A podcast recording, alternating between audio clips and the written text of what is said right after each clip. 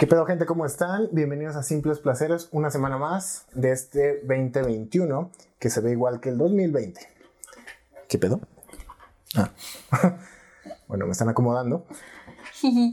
Eh, hoy tenemos un tema interesante para mí, pero al parecer nada interesante para Fernanda. Esperamos que estén súper, súper bien, que estén teniendo una semana súper chingona. Ya es sábado, ya se va a acabar. Espero que estén disfrutando su fin de semana y si nos están escuchando, que les esté gustando este desmadre. Feliz sábado. Feliz sábado. Hoy vamos a hablar sobre videojuegos. Es Mm. ese placer que te da jugar un videojuego. Ah. Desde niño hasta ser un adulto y que disfrutas mucho estar en este mundo de historias distintas a una película, a un libro, que es algo muchísimo más interactivo y que considero que puede ser hasta el futuro del cine yo en lo personal. Estaría chingón. El cine es diferente pues, pero... eh. I hope no. No, pero está súper padre. Yo sé que no eres tan fan de los videojuegos. Tan fan. No. No, o sea, es que. No. No sé, no, no, no sé cómo explicar exactamente. Creo que. No estoy segura si es porque como que nunca tuve acceso a.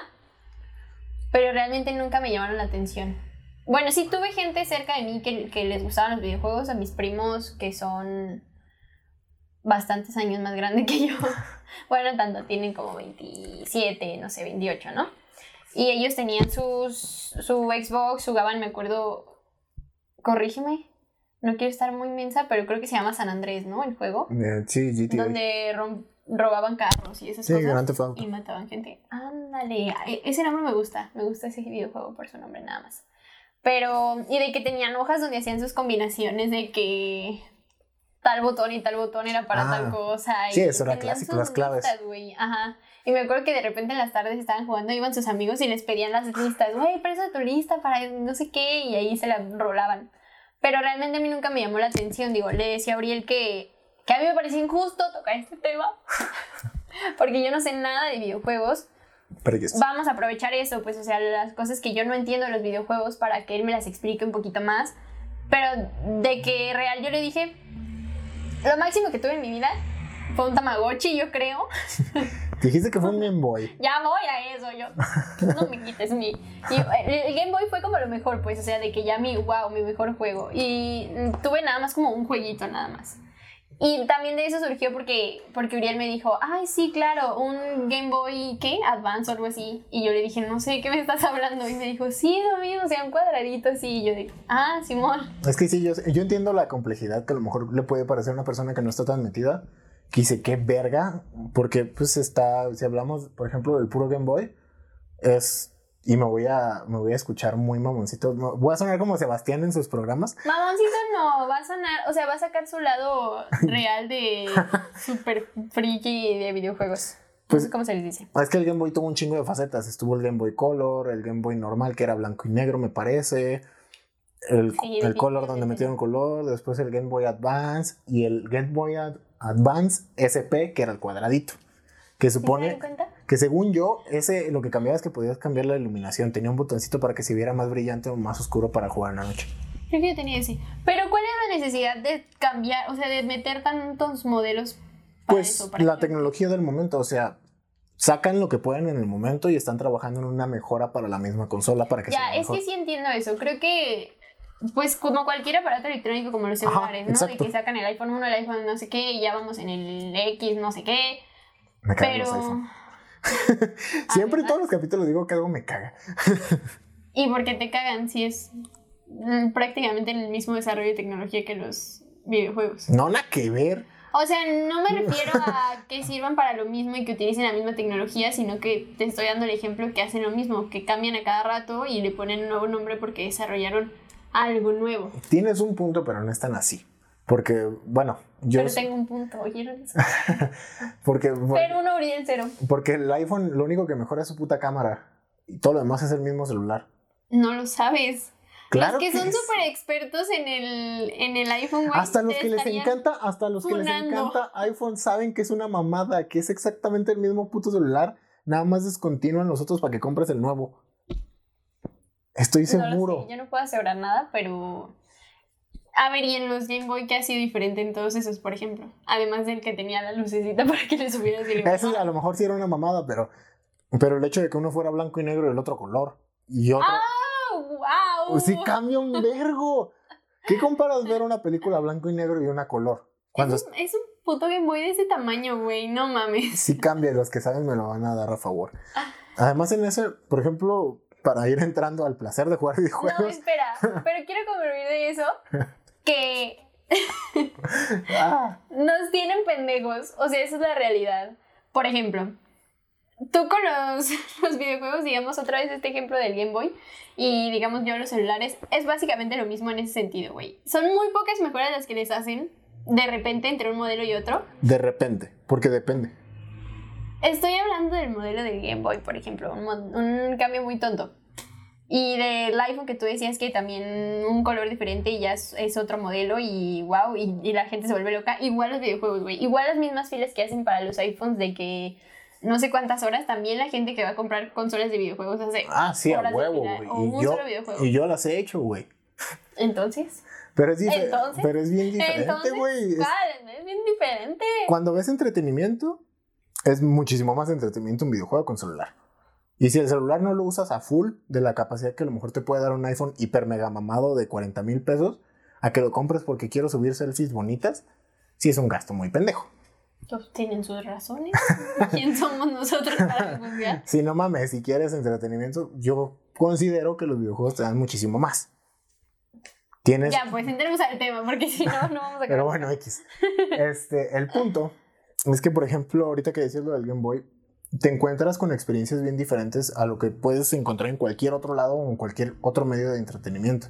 Porque tú eres el protagonista del juego, tú eres el protagonista de esa historia. Y tú sabes que a lo mejor te están contando la historia de, no sé, por decirte algo sencillo de Pokémon, que el protagonista es, es Ash o la chingada o ¿Pokémon o Pokémon es lo mismo? Se dice igual. Perdón, pero. Pokémon. Sé que tal vez es una pregunta tonta, pero. Pues me da saber. igual. Según yo lleva acento Pokémon. Ah, bueno, yo siempre he dicho Pokémon. Pues da igual, supongo. Oigan, pero- pequeño paréntesis. Yo no creía eso de que hubiera tanta gente obsesionada con. Yo voy a seguir diciendo Pokémon. Pokémon Go. Y una vez él, él y Sebastián, otro compañero de la universidad, Está divertido. me sacaron de la escuela. O sea, estábamos como en, en Sí, recreo. cierto. Cállate, quiero contar esta historia. Recreo. en el recreo y salimos ahí a Chapultepec, que estábamos caminando y ellos así buscando sus cosas de que, ah, sí, por aquí hay no sé qué cosa, vamos a atacarlo. Y yo ahí nada más como mensa, ¿no? Lo seguía porque me decían que fuera con ellos. Y de repente nos paramos afuera de un restaurante porque ahí tenían un pinche, no sé qué Ah. modelo de Pokémon genial, así de Lo que, del "Guau, vato". mejor. Y luego le dice, le dice Sebas de que, ay, no, no vamos a poder con él. Y, y este menso, no, sí, sí, ahorita, ahorita, ahorita. no". Ya, nos quedamos ahí como unos 15 minutos fácilmente, yo creo, y se los chingó y ahí. Y luego de repente vi que salía alguien de, de- dentro del restaurante, un trabajador. Y volteaba y se nos quedaba viendo y yo así de que no mames, nos van a correr de aquí, güey, nos van a decir algo, estamos estorbando, yo qué sé. Y el güey de que así, ¿no? Volteaba. Y yo les decía, güey, vámonos. Y, y ellos como de que, no, de seguro también va a estar jugando. Sí, güey, a Y huevo. se acerca y les dice, oigan, ustedes también están, eh, quieren atrapar al no sé qué. Y ellos, ajá. Pero ni siquiera levantaron la cara del celular, estaban y ajá. Y le hace, ah, ok, ya vengo, voy por mi celular, no se vayan, que no sé qué. Y ellos, ajá. Y se va y yo me quedé así. Y este dice, ¿ves? Así hacemos amigos nosotros. Y no inventes, güey. ¿Qué? Y ya nos tuvimos que ir, lo abandonamos, ¿no? Porque íbamos a tener clase y nos fuimos y les dije, ay, pobrecito, va a salir y... y Sí, cierto, si no estás viendo esto, sorry, no fue a propósito, Perdónanos. clase. Lo sentimos. Desconocido del restaurante. Te tardaste mucho. Sí, es que eso está chido, ese estilo de cosas que te generan los videojuegos está bien chingón. Y eso es un juego pequeño, es un juego Ay, móvil. tienes un punto. Es un juego móvil que es gratis y que pues, está bien pendejo si lo quieres ver así. Nomás es ir caminando y atrapando Pokémon y X. Como cuando sacaron que era muy peligroso, ¿no? Que porque alguien se había muerto. Ah, no sé es qué. que es peligroso para los pendejos que no ven hacia arriba, no mames. Yo. También es sentido común, güey. Si vas caminando por la calle no vas a ir así. No, no va a ser así. Ajá. No.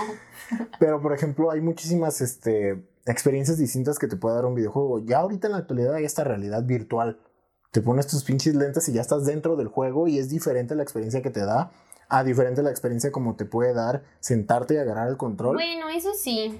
Fíjate que eso también está padre. Por ejemplo, creo que yo no soy tanto de meterme en las historias. Por ejemplo, sé que Sebastián, nuestro amigo, le hubiera encantado a lo mejor estar en este. en te este la pelas, no estabas.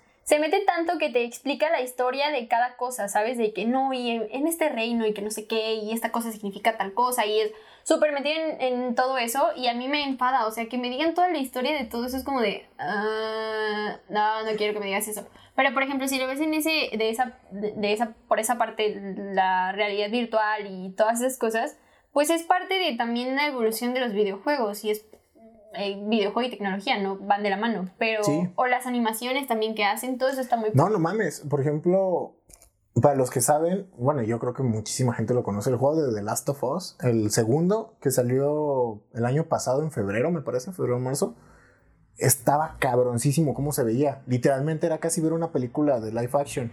Las animaciones se veían bien cabronas, la iluminación, las sombras, todo ese pedo, pero es a lo que vas, pues la tecnología va cambiando y la tecnología te va dando más. Y a veces ni siquiera necesitas tanto, ¿no? Como a lo que recientemente se popularizó ese videojuego. Yo, Al de Among Us. Sí. Me Sí. al tren del mame. No, no importa qué tan sencillo o complicado parezca, un juego por la premisa si es divertida va a pegar. Y está, y está chido. Among Us básicamente pues es, Eso sí está interesante, pero es estar cotorreando. a ver, una de mis preguntas. Ah, Aquí cierto. tengo mis preguntas me va, me va a hacer preguntas. Ah, bueno, lo de los modelos ya lo tocábamos, era parte de, era mi pregunta, ¿no? ¿Por qué tiene la necesidad de cambiar tanto y cambiar No, y, y poner y agarrando otra vez esa pregunta, hay modelos muy cabrones. Cuando cambian, por ejemplo, de generación, el rollo de que de repente escuchas, no, es que el 360 ya pasó, ya estamos en el One, ¿sabes? Es que todo eso a mí me siento como una señora, no sé, como... Eres una como señora. cállate. No, me refiero a como nuestros papás, ¿no? Que de repente no entienden Que nada. todo de es Nintendo para ellos.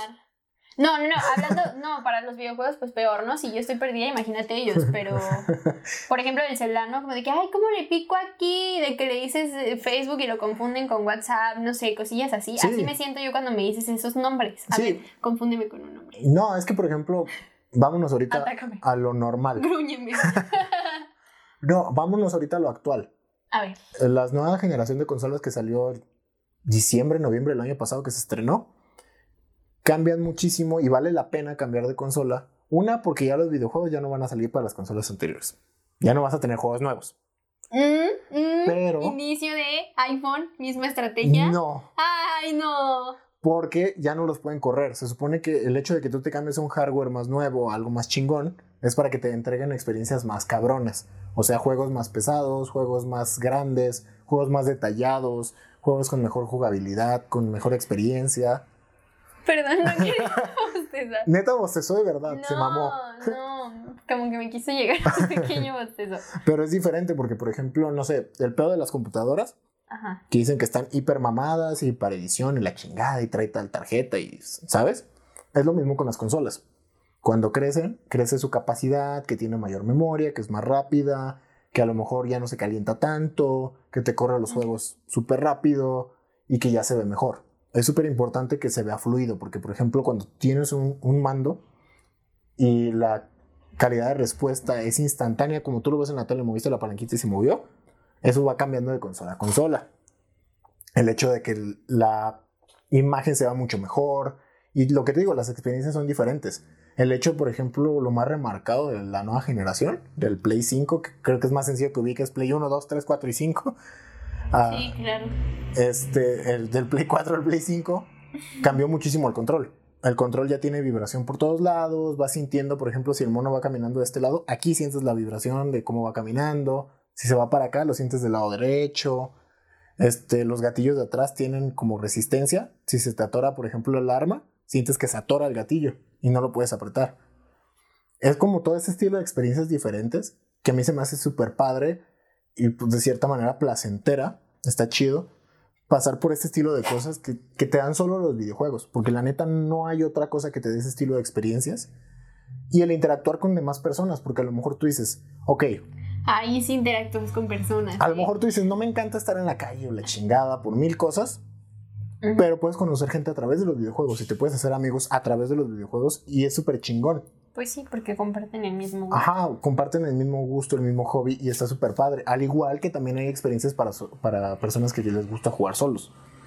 Como hay historias muy chidas que yo disfruto, por ejemplo, mucho de eso. Que hay historias muy cabronas, hay artes muy chidos que te encuentras en videojuegos. Tal vez que los que están escuchando esto van a, van a ubicar. No creo que tú. Lo que es Bloodborne, The Last of Us, este, Horizon, mm, este estilo de historias Horizon. grandes, inclusive Zelda, que Sí. le mama Ay, a, sí. a Sebastián. Sebastián. A mí también me gusta mucho, pero son historias bien cabronas, son historias en las que te tienes que clavar y son juegos que te llevan horas, horas y horas y horas. Yo, yo creo que el más cortito que dije ahorita es The Last of Us, que dura unas, ¿qué será? ¿18 o 20 horas? más o menos. Y es- Acabarlo. sí, Ah, no es tanto. no, no es tanto, te lo, te lo puedes aventar de una sentada. Una o dos sentadas de jugar enajenado, sí te lo, No, te lo terminas en dos, tres días, no hay bronca. Lo largo de ese estilo de juegos es eh, lo que hacen muchos o lo que hacemos muchos de buscar todas las pendejadas que Me acabas están. de dar otra pregunta. O sea, una de mis preguntas es dónde residía el placer tal cual del jugar videojuegos. Irte a otro mundo. Creo que todo eso que ya dijiste, sí. Pero tú, como jugador de videojuegos, Qué, y que qué- te metes tanto. qué formal suena eso. Es que, Tú como es que, que ahorita describiste tal cual la situación perfecta en la que los adultos como que neta no cuestionan, pero sí juzgan mucho, ¿sabes? Y a veces también nosotros nos agarramos, bueno, como los jóvenes para decir que los otakus y los frikis y todo eso como que no se bañan porque están todo el tiempo jugando videojuegos y que no sé qué. ¿Y tú qué tan saludable consideras eso? O, o incluso para también los adultos que dicen que hay juegos muy violentos y que incitan no sé qué cosas. Eso es una mamada. Eso es una mamada. Sí, hay juegos muy A ver, yo no lo violentos. estoy diciendo, estoy planteando como No, una sí. pero Hay juegos muy violentos, a huevo que sí. Tú lo dijiste al principio, Grand Theft Auto es un juego donde puedes ir a coger con una prostituta o puedes ir a Y matar. atropellarlas, ay no. Feo. Pero son para ¿Y adultos. por qué se rió? Es que no mames. Qué horrible. Pero son para adultos.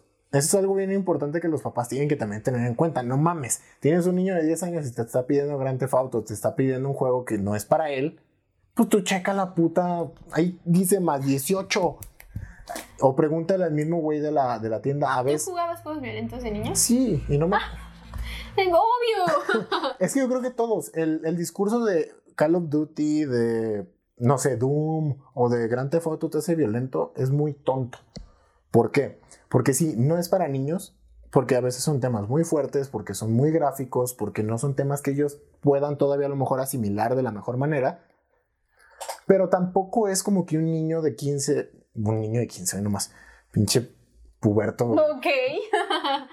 Pero por ejemplo, eso es lo que voy. Ya si tiene 15, 14 años, pues no hay pedo que juegue estilo de juegos. Ya tiene mente como para razonar, ya está lo bastante maduro como para decir, no mames, esto nada más aquí, ¿sabes?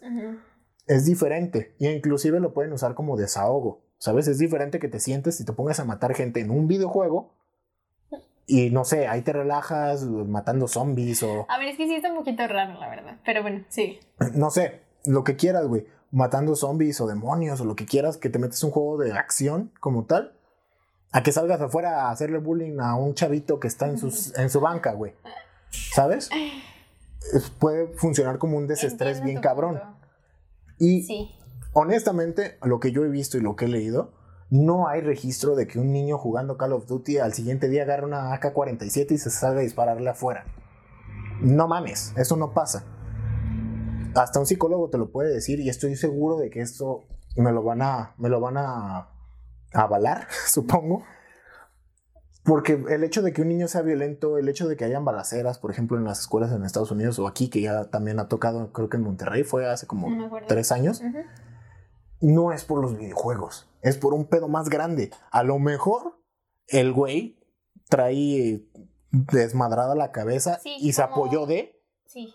Pero el pedo es porque no sé, vive solo, le pegan sus papás. Sí, o sea, como que las predisposiciones, ¿no? O sea, todo lo, el contexto que Ajá, rodea a un niño. contexto y a bien cualquier cabrón. persona, o sea, no nada más niños. También hay muchos raros adultos que juegan esas cosas y más bien es como cuidar todo eso, ¿no? Y a mí me encanta, por ejemplo, iba a llegar un poco a, a eso que tú decías.